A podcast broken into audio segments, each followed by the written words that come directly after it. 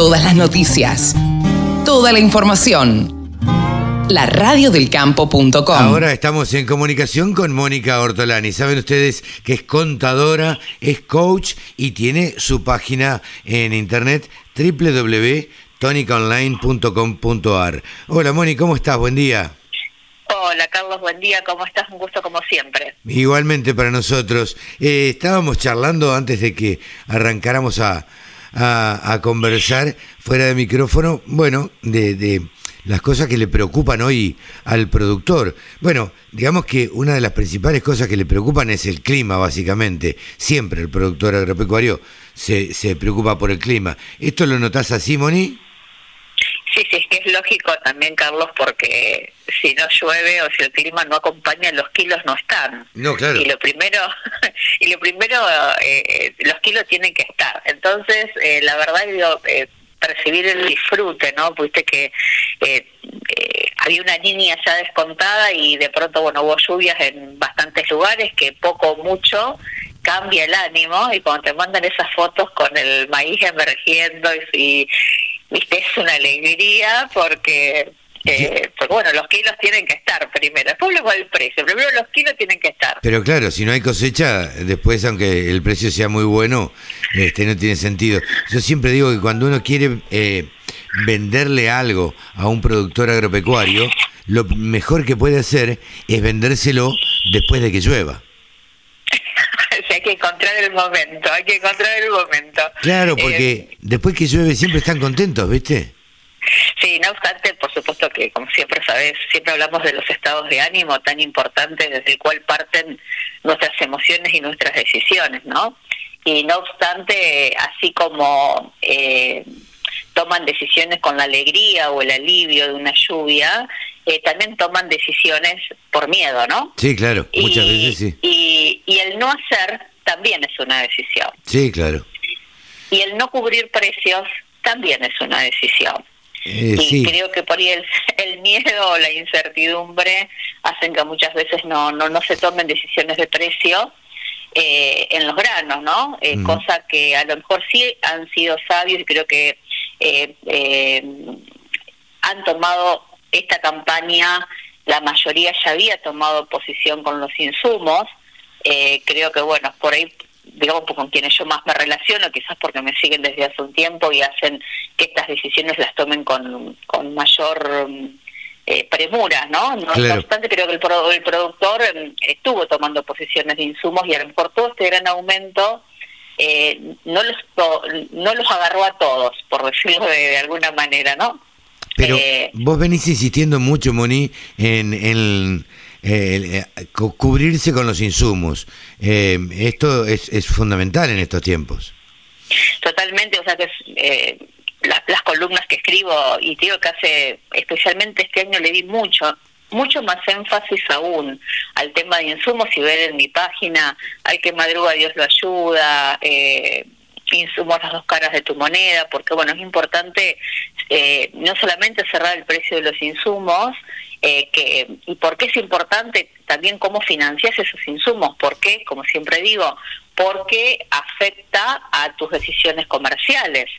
Porque depende. Claro, claramente, sí si, sí, si lo cerraste con un forward, o si compraste con una tarjeta, o compraste con cheques, no obstante, esos vencimientos para honrar esos medios de pago, también te está dando una brújula de los granos que necesitas comprometer o vender, porque esas deudas, suponte que vos no tengas otra actividad como ganadería, tambo u otra actividad, eh, vas a tener que vender grano para honrar. Entonces siempre les digo, no, queden descalzados, porque yo lo que vos sabés que se dio a la inversa, hice una encuesta y mm, más del 60% de los productores había cerrado más del 75% de los insumos. Ah, mira. Pero cuando le, pero cuando le preguntabas eh, eh qué porcentaje habían cerrado de, de los granos, no habían cerrado ni el 20%, ni el 25%, que a lo mejor es el es el porcentaje de insumo mínimo, ¿no? Claro. Eh, y, hoy, digamos, con buenos precios, porque dentro de todos los precios, mm,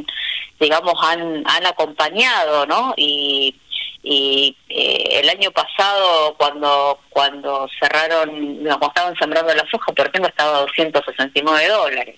Claro. ¿no? Y entonces siempre digo, y quedan todavía 19 millones de toneladas de soja y 12 de maíz sin fijar precio de esta campaña, ¿no? Eh, que a lo mejor podrían haber cerrado eh, eh, buenos canjes, que también que saben que es una gran herramienta que nos, nos pone plata en el bolsillo. Sí, claro. Entonces, bueno, ahí, eh, digamos, en la decisión y en la gestión, eh, yo los invito a que miren, además de los insumos, que cuidadito, sabes que, eh, bueno, una de las columnas que fue más compartida, insumos, eh, un mar de dudas, eh, hoy ya estamos mirando con alguna complicación la disponibilidad de stock. Ya no va a ser solamente precio, sino que puede estar comprometida la disponibilidad de, de stock eh, ya sea por problemas marítimos, por problemas que sabemos de, suministro que tiene China al haber cerrado sus o, limitado la producción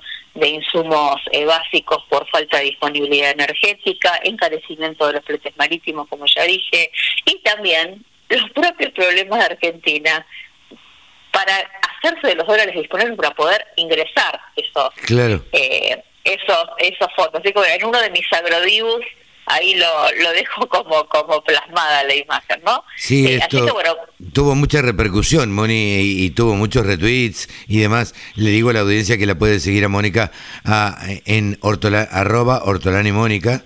Ah, no, Sí, sí, arroba ortolani Mónica en Twitter. Así es, en, en Twitter, para saber qué es lo que piensa y para saber, bueno, eh, la opinión de de una persona que está pendiente siempre eh, de todo lo que sucede con los insumos y con los precios de, de los granos y de los cereales. Moni, estás por dar unas charlas, ¿no?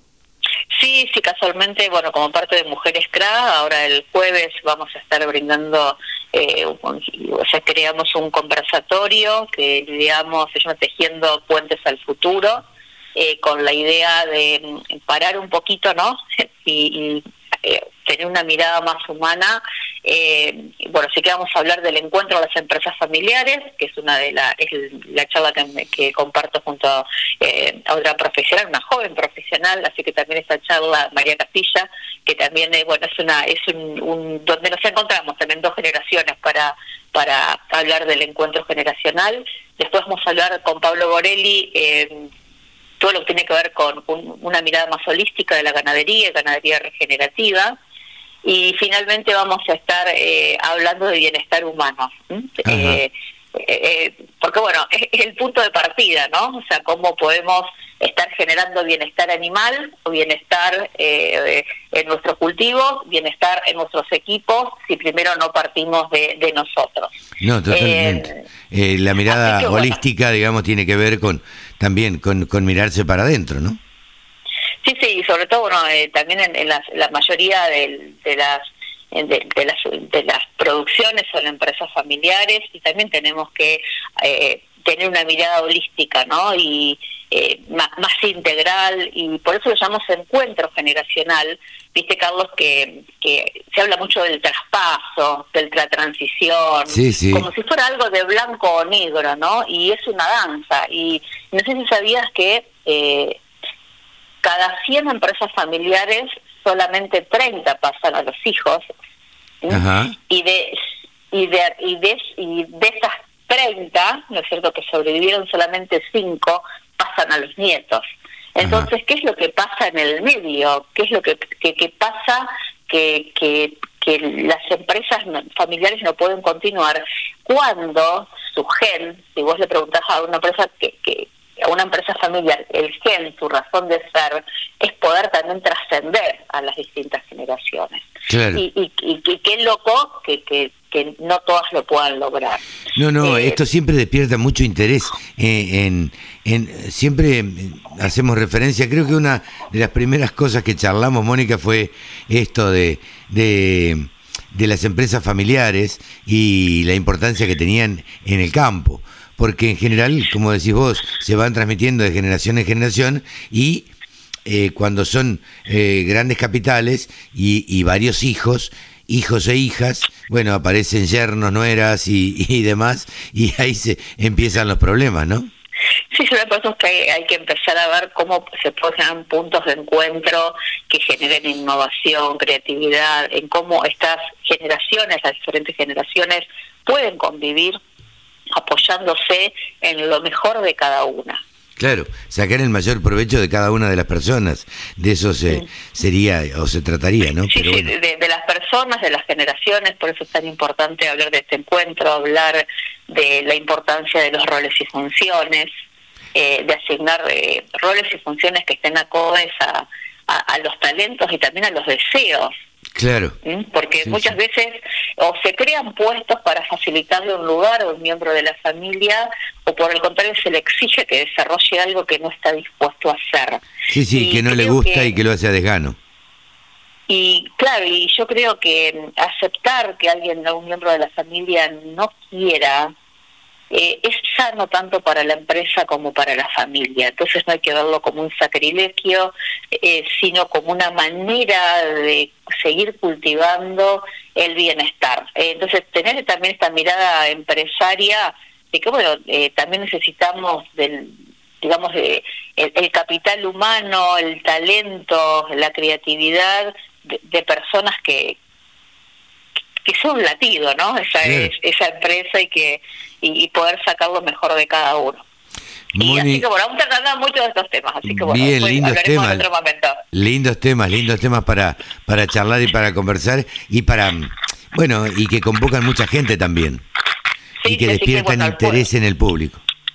Así que bueno, los esperamos, ahí eh, fíjense en, en, la, en la prensa eh, y si no también en mi Andrea Pacerini también lo está eh, lo está retuiteando, bueno, así que fíjense tejiendo puentes del futuro, eh, Mujeres CRA, eh, el jueves eh, 18.30 eh, online van a, vamos a poder compartir este encuentro, así que los esperamos a todos. Moni, te mando un beso grande y hasta dentro de 15 días, ¿te parece?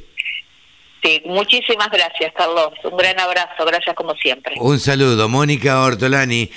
Eh, es la página donde ella pone todas las columnas y donde comparte las columnas con todos nosotros. Y si no, la buscan en redes sociales, la encuentran en Instagram, la encuentran en Twitter y la encuentran en Facebook también. Así que eh, nos despedimos hasta dentro de 15 días de Mónica Ortolani, aquí en los micrófonos de la Radio del Campo. Agricultura, ganadería, semillas, razas, precios, tecnología. Toda la información en laradiodelcampo.com.